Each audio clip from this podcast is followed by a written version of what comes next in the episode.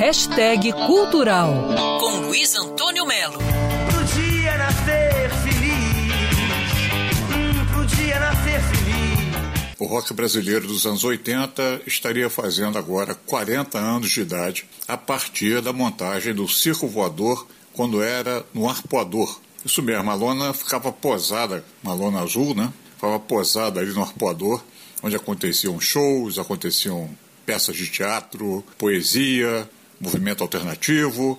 O Circo Voador foi uma porta para a liberdade do Rio de Janeiro naquele verão de 81. Ficou ali 50 dias só, mas marcou presença. Dali ele voou para Lapa, onde está até hoje. Né? Comemorando esses 40 anos, foi montado no Parque Garota de Ipanema um estúdio de vidro com instrumentos de vários artistas daquela época que levam os visitantes a uma viagem musical apresentando uma playlist do rock Brasil daquela época.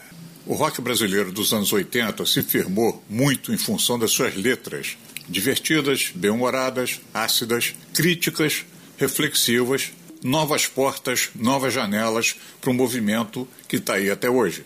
O Evandro Mesquita, por exemplo, que é da Blitz, ele era do grupo teatral Asdrubal Trouxe Trombone e o Circo Voador está vivo na memória dele. E o circo foi essa idade adulta da gente, assim, pô, agora a gente tem um espaço é, real, que é nosso.